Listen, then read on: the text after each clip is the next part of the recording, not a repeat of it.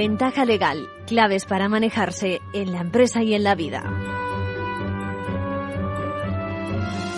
Bienvenidos a Ventaja Legal. No sé si ayer o antes de ayer se cumplieron los 30 años del primer el primero de los atentados de las extintas Torres Gemelas de Nueva York, ¿no? Luego vendría ocho años después el también salvaje atentado que costó la vida a miles de personas y que cambió la forma de ver el mundo, sobre todo desde el punto de vista de seguridad y, por supuesto, de navegación aérea, etcétera, etcétera. Traigo aquí hoy el recuerdo de esos hechos, no solo porque no debamos olvidar que los malos están ahí fuera y que no hay que bajar la guardia, sino porque me ha recordado el hijo de un amigo que precisamente por aquellas fechas y por aquellas bombas, acabamos haciendo el programa de radio sobre medio ambiente en el estado de New Jersey en casa de su padre, otro también abogado compañero que participaba en el mismo, eh, pues que precisamente el centro de comunicaciones del estado de Nueva York donde se emiten todas, eh, emiten todas las antenas estaba precisamente en la Torre Sur donde, donde se produjo la parte grande del atentado. ¿no?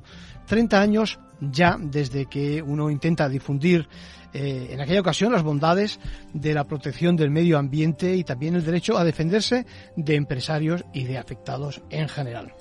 Bueno, dejamos de lado la nostalgia y seguimos aquí al pie del cañón con un espacio donde contestamos a varias preguntas. La primera sobre la posibilidad de que un progenitor no continúe facilitando alimentos en el caso de un hijo que cumple la mayoría de edad y está discapacitado. Luego contestaremos al oyente. También hablaremos de una sentencia que acabamos de conocer y de la que hemos hablado precisamente esta mañana a las 7.50 en el programa de la Bolsa y la Vida de Luis Vicente Muñoz sobre la frontera entre los VTC y los taxis cuatro tantos años después, el Tribunal Supremo ha perfilado los límites de una y otra actividad, ambas compatibles y enriquecedoras del mercado del transporte urbano e interurbano. No sé si tendremos también tiempo para hablar de nuevo de cámaras y lugar de trabajo. Tengo acumuladas siete, ocho preguntas. Bueno, como es extenso el tema, igual lo dejamos para el próximo día. Esta semana ha sido protagonista también un hacker inglés de nacionalidad inglesa, afincado en Málaga, que está siendo extraditado a Estados Unidos. Curiosamente, a a pesar del presunto mm, daño tan grave que ha producido, bueno, pues en España no había causas abiertas contra él. Es importante también, ¿eh? Eh, la CNMV, importante en esta emisora, eh, rango económico. Bueno, la CNMV aprueba el Código de Buenas Prácticas para Inversores, inversores institucionales, inversores también extranjeros, por ejemplo, en sociedades cotizadas. Y hay también alguna novedad en materia de tarjetas revolving. También hoy tenemos una pregunta que creo que puede ser de interés. Fíjense, es una curiosidad para muchos. Me la hizo precisamente un amigo ayer. Les pongo en situación. Un tercero nos regala a este amigo y a mí un libro, ¿eh? como sabe que a ambos nos gusta la historia de Estados Unidos, en especial del siglo XVIII, no digamos ya en lo tocante a las relaciones con el reino de España eh, y el de Estados Unidos en aquella época, bueno, el reino de Estados Unidos no, claro, nos regala un libro a cada uno y nos dice, a ver si os gusta la narración de un hecho histórico, histórico relacionado con un semoviente. Claro, eh, el amigo que es arquitecto dice, bueno, traduce, ¿eh? lo primero es qué demonios es un semoviente. Bueno, mi contestación fue muy sencilla, tú seguro que conoces los bienes inmuebles, también los muebles, pues bien, Pepe, además que sepas que existe la categoría de los semovientes. Así que después de explicarle en qué consistía, me dijo, nada, eso te lo llevas como pregunta para mañana, para la radio, que seguro que más de uno tampoco sabe lo que es un bien semoviente. Pues nada, aquí estamos, en un rato lo explicamos que es un bien semoviente y, más cosas. Vamos a dar paso a las novedades que nos traen los compañeros de la, de la abogacía y tenemos también con nosotros a Juan Ávila que es el letrado de Administración de Justicia, trabaja en la Sala Primera del Tribunal Supremo y nos viene a contar las novedades, lo último sobre eh, precisamente la, el conflicto que existe entre el colectivo y el Ministerio de Justicia que esperamos que se resuelve. Llevamos ya más de un mes de huelga y, esto, esto no se puede aguantar, decimos el justiciable. Por lo tanto, ahora sí que damos paso a las novedades que nos traen los compañeros de la abogacía.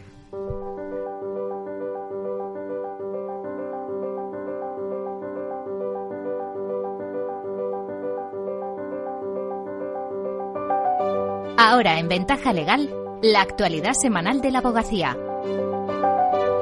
Bienvenidos Luis y Lucía, ¿qué tal? Hola, ¿qué tal? Buenos días. Saludos a todos. Comenzamos. El decimotercer Congreso de la Abogacía Española se celebrará en el Centro de Convenciones de Por Aventura del 3 al 5 de mayo. Si algo caracteriza ese encuentro es su carácter participativo. Todos los colegiados tienen la oportunidad de intervenir ante el Pleno de este Congreso y contribuir con su propuesta al debate sobre el futuro de la profesión. Para ello es necesario presentar previamente una propuesta de comunicación sobre uno de los, de los cuatro grandes ejes temáticos en torno a los cuales se articula el Congreso. Cada uno de ellos será liderado por un jurista de reconocido prestigio. El abogado Jesús Remón es el autor de la ponencia sobre el ejercicio de los derechos y libertades hoy, mientras que el magistrado José Ramón Chávez es el responsable de definir las líneas maestras del texto que orientaría los debates sobre la deontología. El exministro de Justicia y abogado, Francisco Camaño, será el responsable de la ponencia donde se debatirá acerca de la intermediación y los nuevos modelos de negocio en la profesión. Y por último, la catedrática María Emilia Casas se encargará de cómo diseñar la especialización y la formación continua. El plazo de envío de las comunicaciones será del 1 al 31 de marzo a través de la web del Congreso. Hemos hablado con el exministro de Justicia, Francisco Camaño, que está al frente de la ponencia sobre intermediación y nuevos modelos de negocio.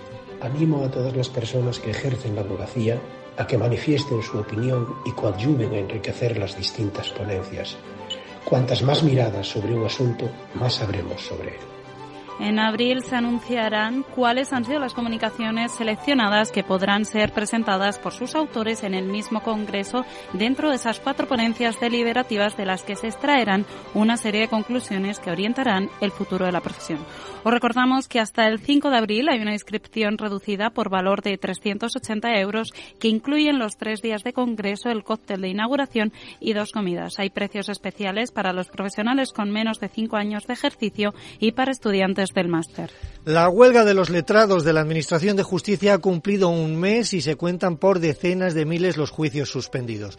Una de las últimas afectadas por esta huelga ha sido una madre de Sevilla que llevaba casi 10 años esperando por el impago de pensiones de alimentos de su exmarido. El juzgado suspendió en el último momento su vista señalada para el día 20 de febrero. En 2014 la madre interpuso la denuncia. El juzgado de instrucción número 3 de San Lucas la Mayor tramitó el procedimiento y el 31 de julio de 2018, cuatro años después de la denuncia, lo remitió para enjuiciamiento al juzgado penal de Sevilla que por turno le correspondiese. Este juzgado de lo penal dictó un acto de admisión, aceptó las pruebas propuestas y dejó el señalamiento de juicio pendiente para que para que eh, se celebrase cuando su agenda judicial lo permitiese. El abogado reclamó ante el defensor del pueblo y el Consejo General del Poder Judicial para que revisara el caso y le concediera un señalamiento urgente. Colorado lamenta que no se le haya dado prioridad ya que el derecho que se ha vulnerado a la clienta es tan importante o más que el derecho a la huelga, puesto que estamos hablando del derecho a la tutela judicial efectiva sin dilaciones indebidas. Y no entiende por qué no se le ha dado un trato preferente ya que es un caso de violencia familiar económica. Manuel Colorado. Porque yo pensaba que efectivamente, al tratarse de una situación, estamos hablando de unos alimentos de unos menores, oye, que es un procedimiento que el propio juzgado conoce, que ha tenido muchas dilaciones, que se han dado muchas circunstancias y muy diversas para, para, para imposibilitar que el juicio se celebre, y que se iba a tratar como un servicio mínimo necesario, ¿sabes? Y si no está así, así debería de regularse, ¿eh? El abogado teme que el juicio no se celebre este año y que vayan a la cola de la agenda de lo penal. Confiesa que solo le queda confiar en la sensibilidad del juzgado y que le dé preferencia en la agenda. Y cuenta que su clienta está abatida y no le ve el final a este asunto. No logra entender que, por desgracia, la justicia no está siendo efectiva en la ayuda que le pide mantener a sus hijas. Y vamos con otras noticias breves de la última semana. Ricardo de Lorenzo, nuevo delegado de protección de datos del Consejo General de la Abogacía. Es experto en transformación digital y cuenta con una dilatada experiencia como abogado multidisciplinar asesorando en materia de protección de datos, transparencia y seguridad de la información a entidades privadas y públicas del sector sanitario. El Tribunal Supremo establece que un interés del 23,9% en las tarjetas revolving no es usura. El fallo da la razón a la banca y fija por primera vez el umbral para este abuso, seis puntos por encima del tipo medio de los préstamos con tarjeta. La jurisprudencia de reciente sobre ciberdelincuencia esta tarde en la conferencia de los lunes. A cargo de Antonio del Moral, magistrado de la Sala de lo Penal del Tribunal Supremo, puede seguirse online a partir de las cuatro y media, previa inscripción gratuita en nuestra plataforma de formación abogacía.es. Y eso es todo por esta semana. Hasta la que viene. Muchas gracias.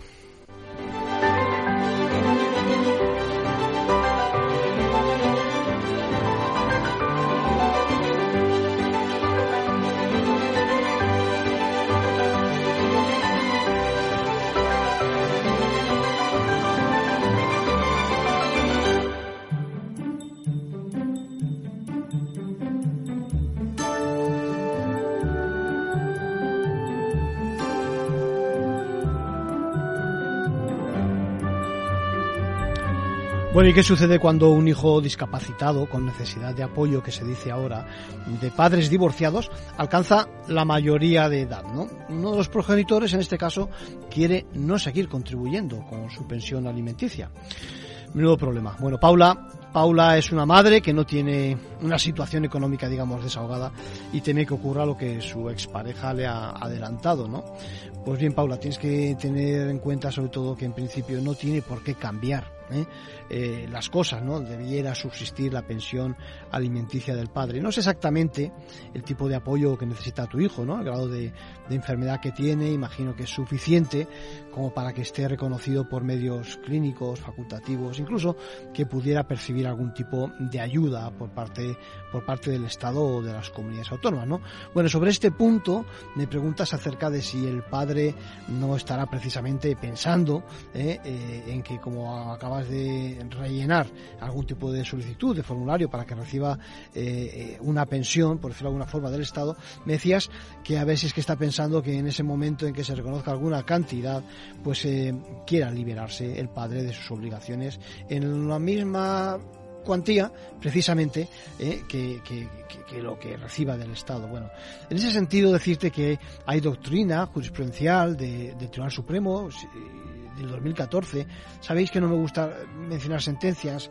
Eh, bueno, por privado te lo paso, con unos hechos muy, pero que muy parecidos a lo que me plantean, ¿no? Donde en este caso el Tribunal Supremo, en un caso donde eh, el hijo padecía un trastorno esquizofrénico paranoide que le incapacitaba para trabajar y que le hacía dependiente de su madre, pues la Seguridad Social había contribuido a unos gastos y el padre solicitaba precisamente la modificación o la extinción de su obligación de satisfacer alimentos. En ese caso, por ejemplo, deja bien claro que el hecho de la mayoría de edad no tiene por qué extinguir el pacto de alimentos. Estoy leyendo textualmente la resolución. ¿eh? No tiene por qué extinguir el pacto de alimentos al que hubierais llegado en el correspondiente juicio por medio del acuerdo, porque se entiende ¿eh? que un chico de esas características viene a equipararse a un menor cuando carece de recursos. Así que Paula piensa si te conviene o no eh, hacer cualquier tipo de movimiento. Eh. Está claro, entiendo que la convivencia se produce en el domicilio familiar, que es el tuyo, eh, y por lo tanto no tiene por qué producirse ningún cambio. Y en todo caso, pues preocúpate por la evolución del caso y acude a los servicios de orientación jurídica del Colegio de Abogados más próximo a tu domicilio si no tienes recurso, porque te van a echar seguro, seguro una mano sobre el tema.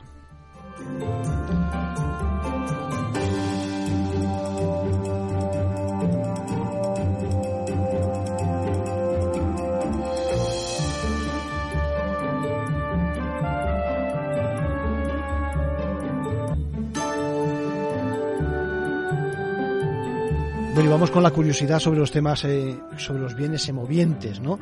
Eh, hoy tenemos la pregunta que digo puede ser de interés. Eh, repito la situación. el amigo nos hace un regalo, a mí y a otro a otra persona, otro amigo también, eh, que es arquitecto, y, nos sugiere la pregunta. ¿eh? Como sabe que nos gusta la historia de Estados Unidos, resulta que eh, nos regala un libro que habla precisamente de eso, de ese periodo en el que España, bueno, Estados Unidos están haciendo, se produce la guerra de, secesión, y a partir de ese momento España, pues con su colaboración y demás, acaba contribuyendo, acaba contribuyendo, facilitando al presidente de los Estados Unidos en esos momentos, al general George Washington, una cosa muy personal que había solicitado por lo menos en cuatro ocasiones y que, no había logrado que se que le llegara a, su país, a su finca en Mount Vernon, en Alexandría, en, pues donde vivía, ¿no? Eh, finca conocida por su donde precisamente desarrollaba sus actividades cuando no era general ni era presidente. Bueno, el caso es que eh, lo que lo que van buscando, lo que lo que pide el presidente de los Estados Unidos es que se le acerque un bien semoviente. ¿eh? Y la mayoría de nosotros, o de muchos, no saben lo que es precisamente un bien semoviente. Se lo decía al amigo. ¿eh? El Código Civil lo deja bien claro, si no recuerdo mal, el artículo 333 dice que las cosas pueden ser, por una parte, que, son, que sean objeto de apropiación, cuidado, pueden ser bienes muebles, ahí está, ahí llegamos todos, bienes inmuebles, yo creo que también, pero también existe una tercera categoría que es precisamente la de los semovientes, que son nada más y nada menos, entre otros, los animales, aquellos que se mueven por sí mismos y son, repito, objeto de apreciación.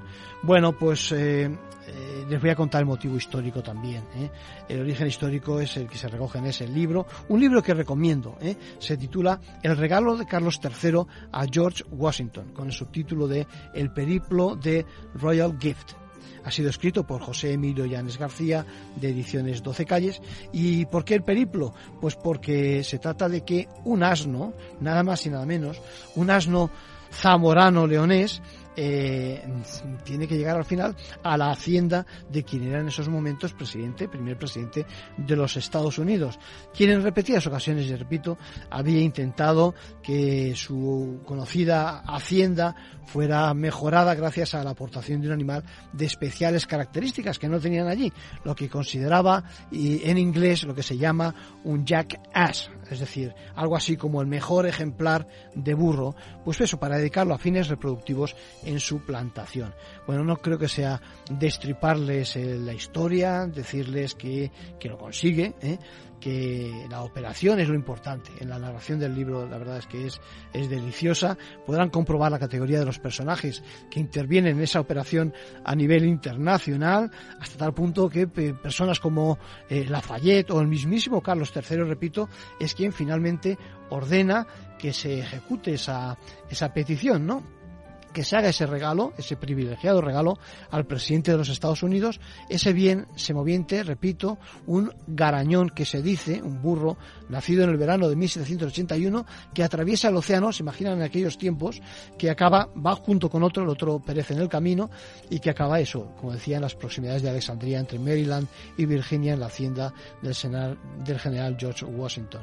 Acabo ya, no quiero despedirme sin dejar de decir que precisamente los bienes semovientes forman parte del inmovilizado de una empresa, ¿eh? es decir, que efectos económicos, que es donde estamos en este momento, la emisora económica, eh, que forman parte del balance, se incorporan a su masa patrimonial. Son grabados, ojo, con el impuesto sobre transmisiones patrimoniales, evidentemente, que desempeñan un papel importantísimo en las explotaciones, aún hoy en día, por supuesto, agrarias, ganaderas, sino que se lo diga tanto ganadero que tenemos en España y que, como han visto ya, mm, eh, pues ya entonces era la envidia de, de aquellos nuevos colonos de nuestro país en tiempos de la secesión de los Estados Unidos de América. Bueno, y si alguno se, por si alguno se pregunta también por qué acaba interviniendo el rey, pues en primer lugar precisamente para agradecer y como muestra de colaboración con ese incipiente nuevo país, por lo que estaban haciendo y por, otra parte porque de esta manera se debilitaba a nuestro enemigo, que era en ese caso un enemigo común con ellos, el Reino, bueno, el Reino Unido, eh, sí, el Reino Unido, le podemos llamar así. ¿eh? El caso es que, un dato importante, fíjense, los bienes semovientes, el ganado, tradicionalmente, se considera un bien estratégico, no digamos ya en aquella época, y para que, se hagan una idea, de siempre, de siempre, ha existido límites para la salida de un país de ese tipo de bienes. De hecho, mm, ojo con las limitaciones que tenían precisamente eh, en las zonas fronterizas que veían mercado, mermado, perdón, el mercado de sus propios, de sus propios bienes. ¿eh?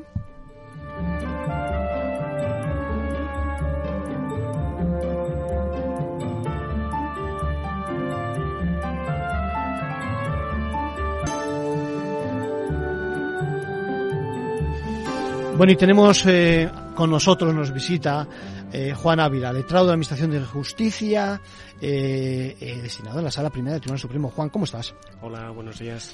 Juan, eh, sabes que queremos estar en esta casa muy al día y transmitir a nuestros oyentes la preocupación que tenemos todos, precisamente por el desarrollo de la, de la huelga indefinida que mantenéis y mm, lo que quiero es precisamente a ver si podemos de alguna forma eh, que nos tengas al corriente de la última situación. ¿Qué tal? Parece que hay un hilo de esperanza, ¿no? A raíz de lo que ocurrió el pasado viernes, quizás. Eso es. Eh, nosotros tenemos bastante, somos optimistas y tenemos esperanzas en que hoy hay una reunión a las 4 de la tarde y bueno, hubo una primera reunión fallida, el viernes pasado hubo una segunda reunión y bueno, no se llegó a ningún acuerdo, pero sí, de alguna forma empezó un diálogo, creo que, que, que en fin, en buen tono, con respeto, con, buena fe, de cara a llegar a un acuerdo y bueno, pues eh, lógicamente primero hay que crear el clima adecuado y luego ya por sí solo llegar al acuerdo, es lo que pensamos nosotros. Entonces la reunión de hoy somos optimistas en ese sentido.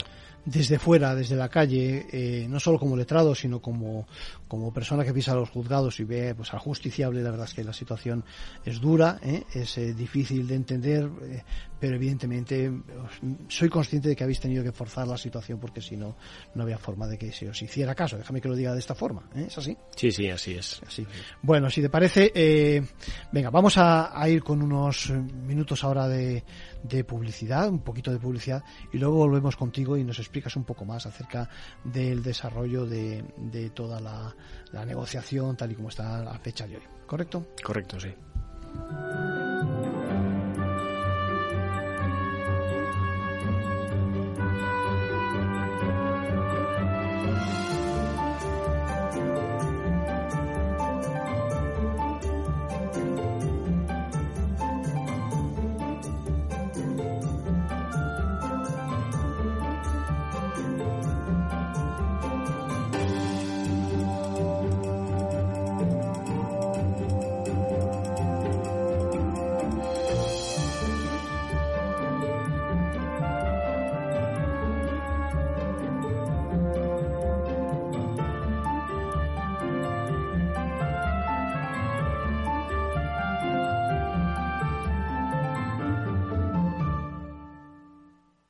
¿Qué es ir más allá? Con Arval podrás llegar donde te propongas de la forma más sostenible y desplazarte como y cuando necesites con una oferta de renting sostenible, segura y conectada. Y preocuparte solo de conducir porque nosotros nos ocupamos del resto. Arval, la transición energética arranca aquí. Más información en arval.es.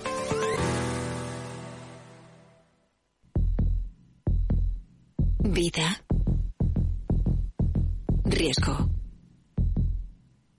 Cubierto. Es muy simple asegurarse con el Betia. Simple, claro, el Betia. A Coruña, provincia. 956 kilómetros de costa y caminos infinitos dan para mucho paisaje.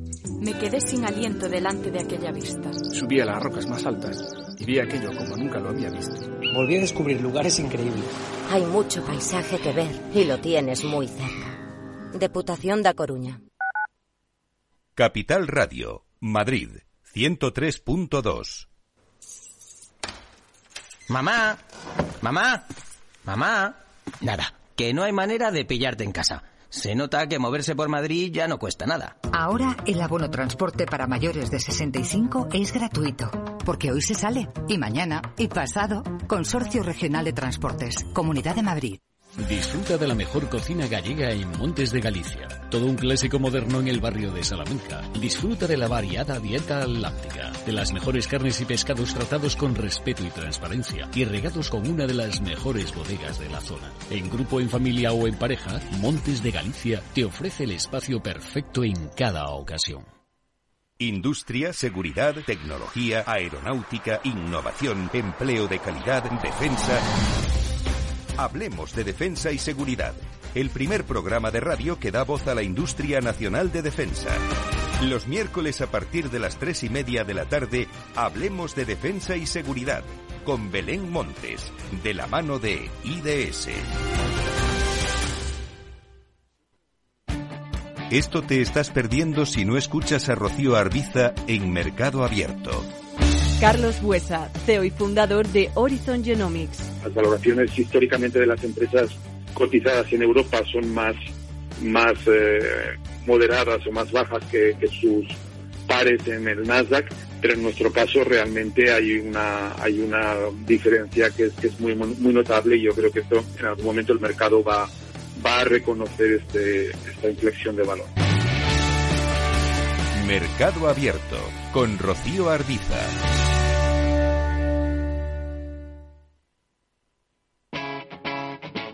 Capital Radio.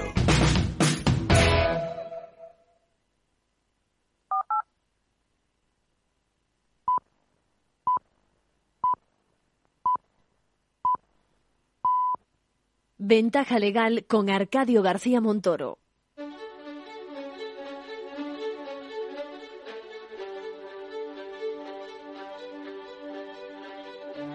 La entrevista, escuchar, es compartir conocimiento. Recuerdan, estábamos con Juan Ávila, letrado de la Administración de Justicia, trabajando en la Sala Primera del Tribunal Supremo. Juan, ¿cómo estás de nuevo por aquí? Hola, buenas tardes. Y lo que nos eh, lo que nos trae aquí precisamente es el conflicto abierto todavía, un, yo diría que pues es un mes y poco más. Empezó el pasado 20, bueno, el pasado no, el anterior 24 de enero mm. y ya llevamos pues eso, pues un mes y tres días eh, sufriendo el justiciable y también vosotros como letrados y, los jueces también, por supuesto, y el Ministerio Fiscal, porque, porque el papel vuestro es fundamental. ¿Por qué no empezamos por ahí? Es decir, ¿por qué no? Yo digo que uno de los, eh, una de las profesiones que no se conoce demasiado cuando vas al juzgado, a los tribunales, a la justicia, es precisamente la de, antes le llamábamos, se llamaba secretarios de juzgado, ¿vale? Eso es. Y ahora letrados de la Administración de Justicia. Empecemos por el principio. ¿Dura oposición la vuestra?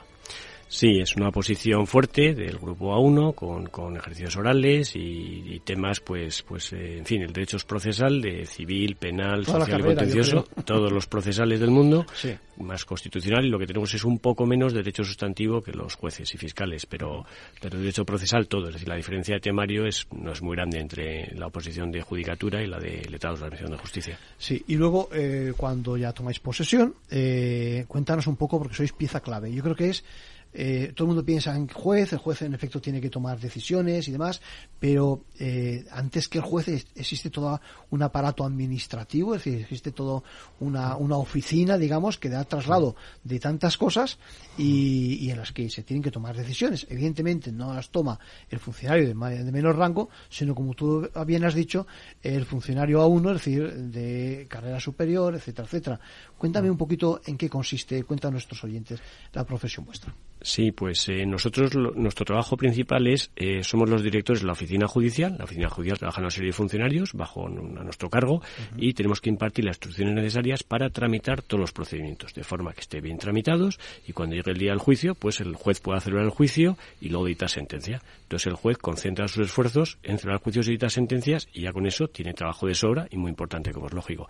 Pero todo el trabajo anterior de la tramitación se presenta una solicitud, una demanda, hay que admitirse a trámite, hay que emplazar a la parte demandada, la demanda, la parte demandada contesta a su vez, ver que se cumplen los requisitos, tramitar diversos incidentes que pueda haber desde petición de justicia gratuita hasta declinatorias, en fin, muchas cuestiones procesales que pueda haber, todo eso es lo que se tramita por la oficina, el juez lógicamente no suele intervenir, en algún caso puntual así, por dice la ley, pero generalmente es la oficina quien lo, quien lo tramita bajo la dirección del letrado, que es quien va firmando las resoluciones y resolviendo todas las cuestiones que se suscitan. Y con la idea esa que, que el juez ve posterior el juicio y dite sentencia. Y luego viene otra parte muy importante que es la ejecución de esa sentencia. Esto, es importante, es decir, que hay no acabado, es decir, que ya existe la sentencia, digamos, eh, parece que hemos llegado muy rápido a la sentencia, pero bueno, ya tenemos la sentencia. Eh, porque esta es otra historia, es decir, la gente no piensa, el justiciable muchas veces no se da cuenta del trabajo que hay detrás de cualquiera de esas resoluciones, es decir, que no es mm, eh, propongo algo y, ya está, y directamente se piensa y se decide, ¿no? Pero aún así, aún así resulta que tenemos la resolución y, que no la tragamos, no, tenéis que intervenir, ¿no? Eso es, una vez que se cita una sentencia condenatoria respecto de alguien, si no lo cumple voluntariamente en el plazo de 20 días de la firmeza, como marca la ley, entonces hay que proceder a la ejecución. Y la ejecución es a instancia de parte en civil, penales de oficio, y la ejecución también es, eh, función o competencia de los letrados de la Administración de Justicia. Claro, la ejecución en, temas patrimoniales económicos, pues hay que hacer una investigación sobre el patrimonio que tiene el, el ejecutado, el condenado, seleccionar qué bienes embargan de todo el conjunto de sus bienes patrimoniales, una vez embargados, darle efectividad a esos bienes y, por último, pues proceder a la vía de premio, que es, la, mayoría de las veces es subastar esos bienes y con el precio que se obtiene se eh, paga al acreedor aquella cantidad que, se establecía la sentencia. Claro, todo eso pues, pues es largo, arduo, son muchos trámites procesales y hay que, en fin, eh, conocerlos con cierto detenimiento para poder llegar a, papel buen fin. o información, ojalá mejor información que papel, que va de un lado a otro en las partes, que se oponen, etcétera, etcétera. Es decir, que eso lleva su trámite y es, y es complejo. Bueno, y todo eso en estos momentos se puede decir que es algo por lo que respecta a los servicios esenciales, que me consta que se están cumpliendo a rajatabla, es decir, que eso es eh, un punto a vuestro favor. No esperábamos que fuera de otra manera, pero eh, que, tenéis, por supuesto, eh, y todo eso, digamos, está paralizado, ¿no? Claro, todo toda la, actividad de los letrados, que lógicamente es todo, porque es toda la tramitación y ejecución. Entonces, todo aquello que intervenimos no se puede hacer porque estamos de huelga, salvo lo esencial. Lo esencial se cumple sin ningún problema. No somos causas con preso, ¿no? Claro, Por ejemplo. las medidas cautelares, causas con preso, violencia de género, todo eso se, se, está celebrando y se cumple con absoluta normalidad porque entra dentro de lo que el Ministerio de Justicia eh, eh designó o, sí, eh, dictó una resolución designando como servicios mínimos, pues eh, servicios esenciales, pues se cumple sin ningún problema. Incluso había algunas cuestiones dudosas y también se han empezado a, cumplir, que ya han ampliado los servicios esenciales, con lo cual ya no, hay ningún problema tampoco. ¿Registros de entrada también? ¿Cuáles los? Registros de entrada. Claro, las entradas y registro eh, o, registro de demandas. Sí. Registro de demandas, en un principio las materias esenciales sí, el resto de materias no. No, vale, vale, vale. Claro, porque es un trámite de... o sea, que está paralizado ahí, es decir, no se ha claro, a, las partes, claro, Claro. Bueno, eh, bueno, esto da, nos da una idea de la importancia que tiene. Tenemos cifras de... no sé si son reales o no, porque, entre otras cosas, porque los que mejor pueden dar las cifras sois vosotros. Me imagino que cuando acabe esto las tendremos con, con detalle. Eh, del orden de las 10.000 demandas que o, o traslados que no se producen eh, al día en Madrid, se pueden imaginar que con, con las carencias que tiene la Administración de Justicia, pues esto pues todavía, todavía supone mm. mayores retrasos que no gustan, no mm. A nadie. ¿Qué, incidencia tiene la huelga realmente? Porque yo veo, el Ministerio da unos datos, vosotros dais otros datos. Eh, cuéntame un poco por dónde estamos. Sí, es eh, un poco la guerra de cifras que ocurre en todo conflicto, ¿no? Y este no es, ajeno a esa, dinámica. El Ministerio da unas cifras muy bajas, sobre el 30 y pico, 40%, las nuestras son sobre el 75-80%, y la diferencia principal yo creo que puede estar en que los servicios mínimos, es decir, letrados de la Administración de Justicia, que cada día tienen que incorporarse a su puesto de trabajo y no pueden ejercer el derecho de huelga para atender esos servicios esenciales, consideramos que son un poco abusivos. Todo ese número de, letrados que están designados a servicios mínimos cada día, claro, el Ministerio los cuenta como no huelguistas porque están trabajando pero todos esos letrados tienen la facultad, la posibilidad de comunicar a su jefe directo que cumplen los servicios mínimos, como no puede ser de otra forma, los servicios esenciales, pero que sí secundan la huelga, que, mm. lo hacen por obligación legal, pero su ánimo es eh, eh, eh, hacer huelga. Secunda la huelga, sí. Con lo cual solamente se llaman a trabajar. A mí el viernes pasado, por ejemplo, me tocó los servicios mínimos, me incorporé a mi destino, estuve trabajando toda la mañana, pero solamente atendí los servicios esenciales. Si me venía otro asunto que no era esencial, decía, lo siento, estoy con mi derecho de huelga y no lo atiendo. Eso, eso significa que ahora hay un baile de cifras importantes. Luego también todos los eh, letrados que están de baja, de permiso, de vacaciones, o todo, pues en fin, de eh, situaciones administrativas eh, distintas de inactivo, pues claro, el Ministerio los cuenta como que no hacen huelga porque no están en el juego trabajando. Pero claro, creo que tampoco debe ser correcto ese dato, porque, porque tampoco están eh, trabajando, no están trabajando, pero tampoco están haciendo huelga. Están, lo lógico es no contarlos, ni para uno ni para otro. Entonces eso ocasiona pues que un, un baile de cifras importante. Lo cierto es que lo que uno palpa en los juzgados es que realmente la cosa está muy, pero que muy paralizada y cuando eh, saludas a los compañeros que conocemos dentro de el cuerpo de letrados exactamente igual, es decir, en su gran mayoría secundan la huelga. Eh, vamos a hablar al principio de la huelga, es decir, estamos hablando de reivindicaciones que llevamos muchos años con ella. Es decir, y sin embargo, eh, uno se hizo eco de ellas eh, cuando en su momento eh, y, sin embargo sin, sin, cumplirse por parte del ministerio. ¿Es cierto, es lo que estoy diciendo, lo que ocurre? Sí, sí, sí. O sea, el conflicto, el inicio del conflicto arranca en el 2009, Eso es. que, que se atribuyen a los letrados muchísimas funciones y competencias que tradicionalmente le habrían ejerciendo los jueces y por descargarles y que dediquen más esfuerzo, más tiempo a, a celebrar juicios y dar sentencias para así agilizar los tiempos de respuesta de, de la justicia al ciudadano, entonces les quitan todas esas funciones de tramitación de procedimientos y ejecución de sentencias y no, solo atribuyen a los letrados por esa razón. Y bueno, pues nosotros asumimos esa carga de trabajo enorme. Sí, lo que está claro es que a partir de ese momento existe una reorganización, digamos, de la oficina judicial, ¿vale? Y, y, en efecto, es decir, lo que se quita, digamos, como funciones al magistrado, lo que se descarga, sería mejor la palabra, se os da a vosotros, pero no se cambia la configuración de vuestro empleo, digamos, ¿es así? Eso es, no se da la, la, lo que nosotros llamamos adecuación salarial. Lo lógico es, es la, nosotros, contrato de trabajo, todos los contratos laborales tienen un, un, equilibrio, pues hay una serie de obligaciones y funciones por parte del trabajador y una contraprestación económica por parte del empresario, el empleador. Entonces, bueno, ese equilibrio, en el momento que al trabajador le asignan un montón de funciones más, calculamos un 70%. Y Perdona, no, repite, un 70% claro, más. Sí, sí, funciones una a una, pues que se cambiaron de la ley de enjuiciamiento civil, pues no sé, de 850 artículos que tiene más o menos 820 o 800, sí. se cambiaron, pues no sé si fueron 600 y pico artículos. Las dimensiones son bárbaras, ¿sí? Claro, claro, y lo mismo en el resto, la, la civil más, pero el resto de, de, leyes procesales también. Pero bueno, todo el mundo reconoce que es verdad que, que hay una carga de trabajo abrumadora, eh, un antes y un después del 2009, en 2015 se vuelve a dar muchísima carga de trabajo más a los letrados, en la ley de jurisdicción voluntaria, en otra serie de leyes, y claro, pues nosotros en el minuto uno reclamamos una adecuación salarial. Me da usted más, más funciones, más responsabilidad, más trabajo, pues retribúyamelo en una proporción justa, razonable, no, no que sea la del juez, ni mucho menos, ni, ni, ni tampoco la que teníamos antes, la que corresponda. Habrá que reunirnos, hablar y, y, y bueno, en aquella época, el 2009, en plena crisis económica, el 2008, pues lógicamente el Ministerio dijo que no era el momento. Nosotros lo entendimos, fuimos comprensivos y dijimos, bueno, pues más adelante y así quedamos. Pero han pasado 13, 14 años desde entonces y el Ministerio siempre ha puesto excusas de no, por la huelga, por la pandemia, por unas cosas y otras,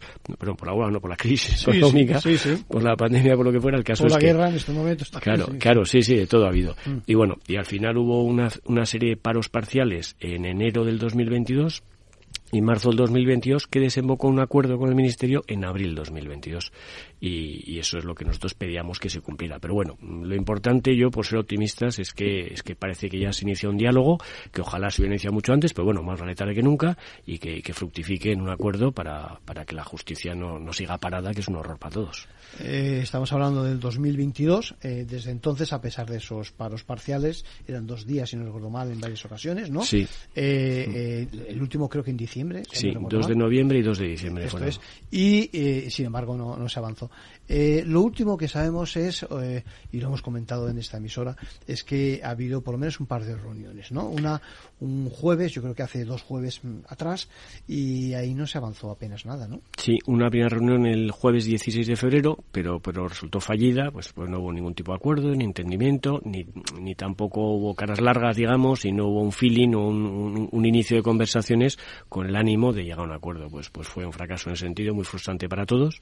Y, y, bueno, pero gracias a Dios ha habido otra reunión el viernes pasado y en esta reunión pues pues el acuerdo todavía está lejos de conseguirse, pero sí ha habido otro clima, otra forma ya de encarar el problema, con, yo creo que con ánimo serio y de buena fe por, por parte de todos de buscar una solución al conflicto por el bien de la misión de justicia, como es lógico. Yo me imagino que el bolsillo de cada uno de vosotros también, es decir, no el de esa merma que en definitiva estáis acusando, sino el de este mes también pesa. Es decir, que yo me imagino que más de un compañero vuestro estará diciendo esto tiene que solucionarse porque eh, a mí me pesa a efectos de, de, llevar mi salario en ese sentido a casa, ¿no? Sí, nosotros estamos sufriendo la huelga en dos aspectos importantes. Uno, aspecto material o económico, puesto que si no otra estamos de huelga no, no cobramos el sueldo de ese día y son ya muchos días de huelga, un mes, claro, pues, pues claro. eso lo vamos a notar en el bolsillo.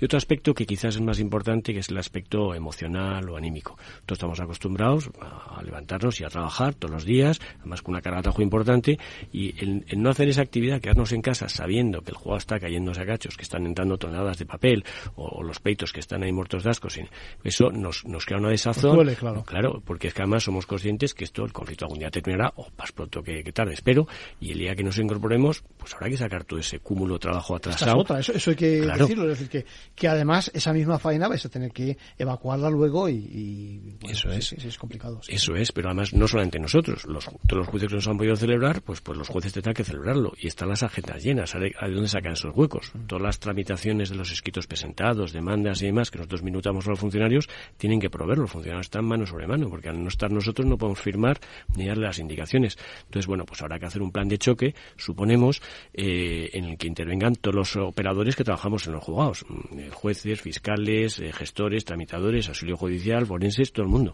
Y, y intentar en un tiempo razonable sacar el atasco que se ha producido durante este mes o mes y pico sin, sin, sin trabajar, pues, pues lógicamente tendrá que ser así, no puede ser de otra forma. Sí, esta tarde tiene lugar la siguiente reunión, ¿no? ¿Qué, ¿Qué, se espera de esta reunión al margen de, digamos, otra, otra cara, es decir, otra predisposición, mm. como apuntabas?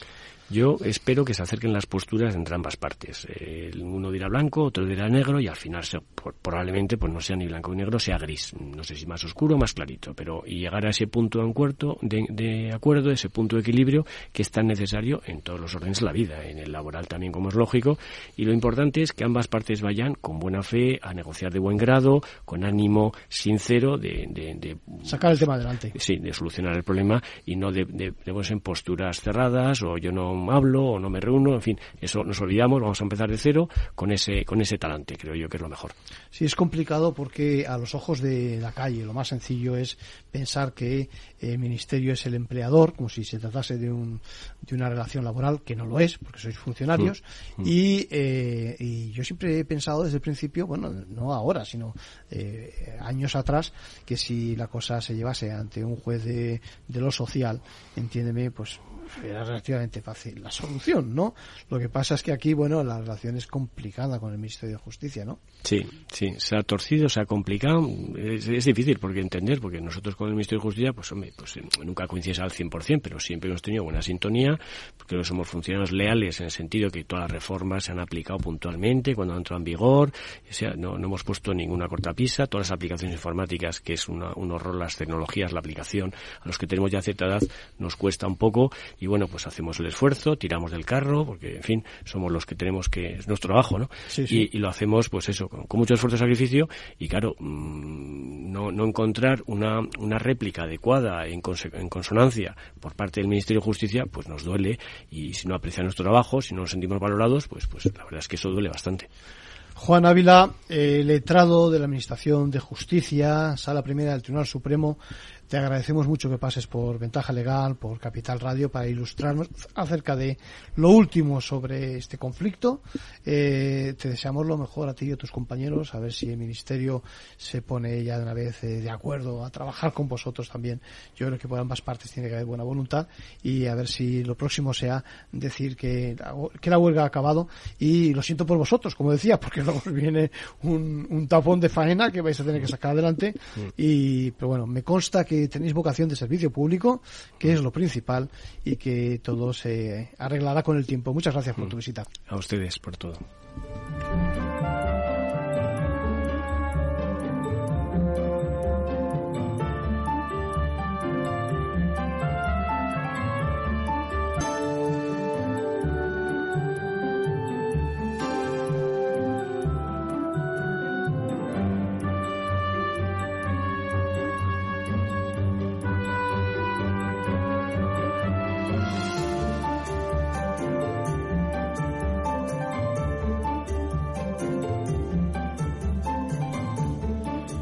También tenemos eh, alguna novedad, como decíamos, el Tribunal Supremo precisamente eh, lo conocíamos el pasado viernes, eh, ha confirmado cuáles son eso, las diferencias entre el servicio de VTC, esos vehículos de transporte conductor, con conductor y, los taxis, ¿no?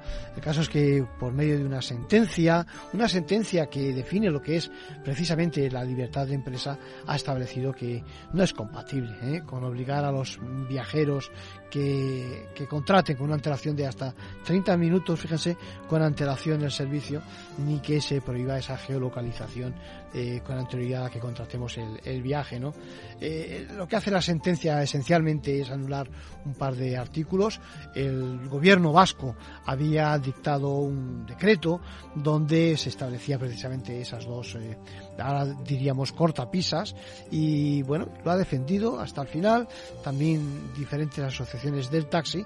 Lo que pasa es que al final el tribunal ha venido a coincidir en que no se puede captar viajeros en la vía pública, eh, como hacen los taxis, no se puede establecer uno en las paradas, como hacen los taxis, tampoco se le puede permitir circular en el, vía, en el carril bus, pero evidentemente supone un exceso el exigir los 30 minutos de espera y por lo tanto eh, eso y que la aplicación informática nos indique la oposición es precisamente las características que definen el servicio de los VTC. Por lo tanto, eh, yo creo que ganamos todos los consumidores y también, bueno, los que están afectados por el conflicto que tienen a partir de ahora clara cuál es su posición.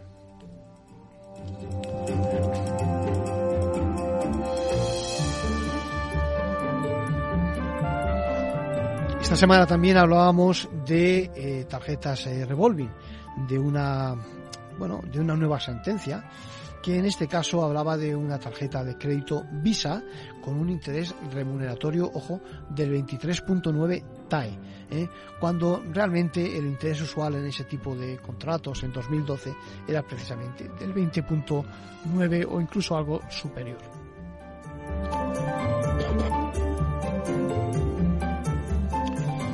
Bueno, el Tribunal Supremo sentencia que el interés medio estaba por encima del 15%, que es notablemente superior y que, bueno, solo si la diferencia entre el tipo medio del mercado y el pactado, los 6 puntos porcentuales, estaríamos hablando pues de un abuso, ¿no? Como en este caso no se produjo, ¿eh? Eh, se puede decir que no se considera ni notablemente superior lo que se pide, ni tampoco considera usurario el tema. Así que, bueno, pues vamos a esperar eh, que se produzca, digamos, que no se produzcan abusos, como en este caso parece ser que no se ha producido con ese tipo de tarjetas en el revolving.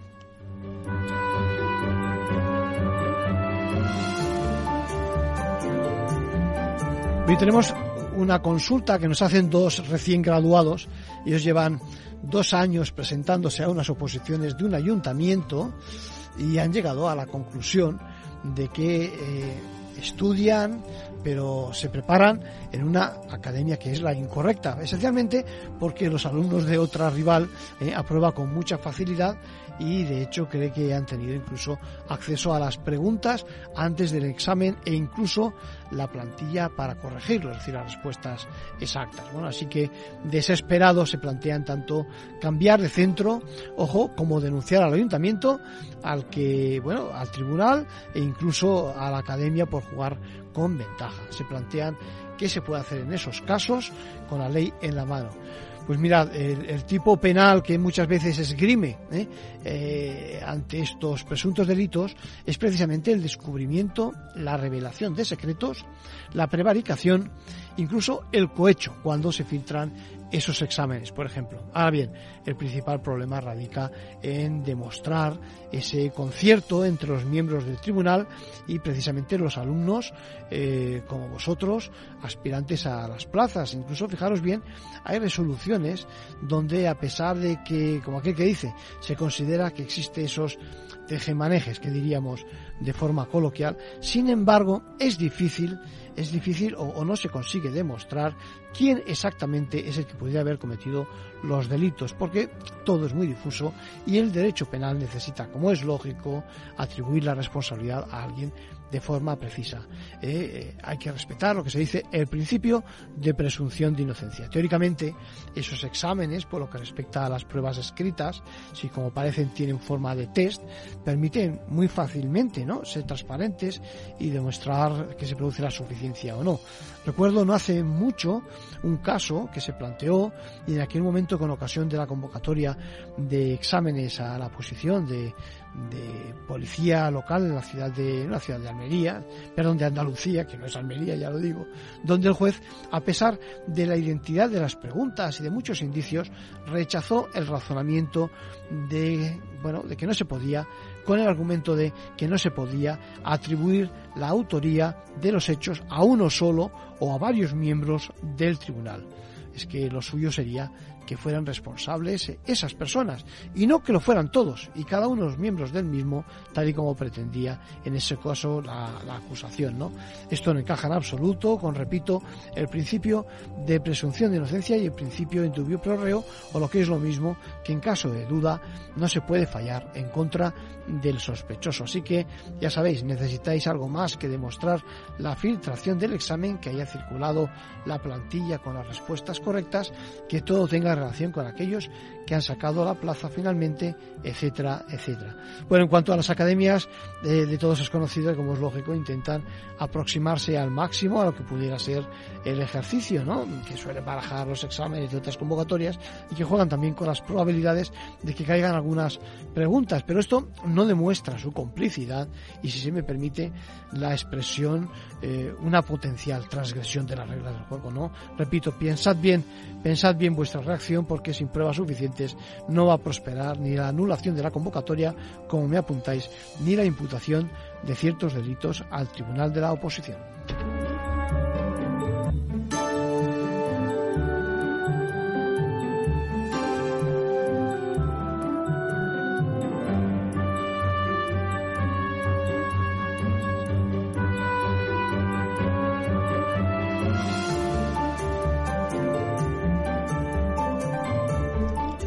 Bueno, lo apuntaba al principio, ¿no? Eh, curioso, curioso que ha sido eh, iniciado y a menos que exista recurso, que creo que no todavía, eh, se ha procedido a la extradición a Estados Unidos de un hacker arrestado precisamente en Estepona hace ya unos cuantos años. Perdón, unos cuantos años, no, en 2021. ¿eh? Eh, la verdad es que los medios ingleses y sobre todo los norteamericanos hacen eco y celebran que se haya producido finalmente esa extradición del ciudadano británico que, bueno, en los medios es conocido como el más activo delincuente en las redes sociales. Eh, el joven O'Connor, mejor conocido por su seudónimo Black Walk Joe, bueno, accedió a las cuentas personales de celebridades de la categoría de los presidentes Obama, Biden o incluso el mismísimo Bill Gates. Sin embargo, se da la circunstancia, como apuntaba antes, de que, aunque tenía su residencia en la Costa del Sol, eh, no había denuncias precisamente en España ni tribunal alguno que le reclamase por hechos de similar naturaleza aquí. ¿eh? Los eh, ataques informáticos que protagonizó consistían en utilizar fundamentalmente perfiles de esos personajes famosos, relevantes. Eh, también puso en marcha un negocio que prometía devolver el doble de bitcoins de la cantidad que se enviase a su cuenta corriente, llegando a sumar incluso cifras de 100.000 euros y en consecuencia se le reclama por una suma de más o menos unos 14 cargos que incluyen el descubrimiento y la revelación de secretos, el acceso ilícito a sistemas informáticos, la extorsión, la estafa informática, blanqueo de capitales, etcétera, etcétera. Bueno, parece incluso que alguna celebridad del mundo de la comunicación, de las imágenes, vio sus fotografías, eh, bueno, tuvo al final que publicar sus fotografías con el fin de desarmar de alguna manera al hacker y por lo tanto sentirse liberado de la presión a nivel personal. Ahora seguramente le esperan unos cuantos años en los juzgados de los Estados Unidos, en las prisiones de Nueva York y de California.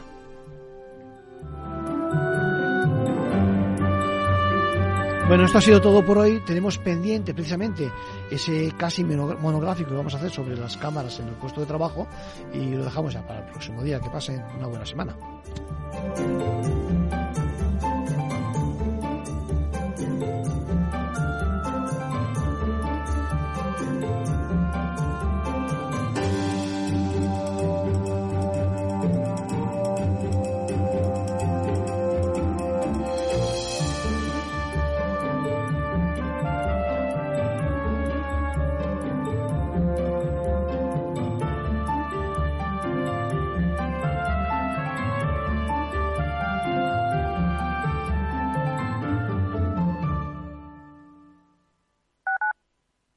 Capital Radio, Madrid, ahora en el 103.2. Si quieres entender mejor todo lo que rodea a nuestro sector alimentario, tienes una cita en La Trilla. Un gran equipo de especialistas te acercará a la actualidad económica y política desde el campo hasta la mesa Conocerás sus principales innovaciones sin olvidar las producciones más tradicionales. Los sábados de 8 a 9 de la mañana con Juan Quintana, La Trilla de Capital Radio. La Comunidad de Madrid cuenta con una línea de ayudas para la rehabilitación y mejora de edificios, con el objetivo de reducir el consumo energético de tu vivienda. Así que infórmate sobre los diferentes programas de financiación a través de la página web de la Comunidad de Madrid en el área de vivienda y solicite las ayudas hasta el 30 de junio de 2023. Campaña financiada por la Unión Europea Next Generation. Plan de recuperación, transformación y resiliencia. Comunidad de Madrid. En el balance nos preocupamos por nuestros hijos, por su vinculación con el mundo de Internet y las redes sociales y analizamos sus riesgos de la mano de Pilar Rodríguez en Familias Enredadas. Todos los lunes a las ocho y media de la tarde en El Balance, Capital Radio. ¿Sabes cuál es el mejor dial para escuchar Capital Radio? Tu móvil. Ya tienes disponibles las versiones de iOS y Android de Capital Radio.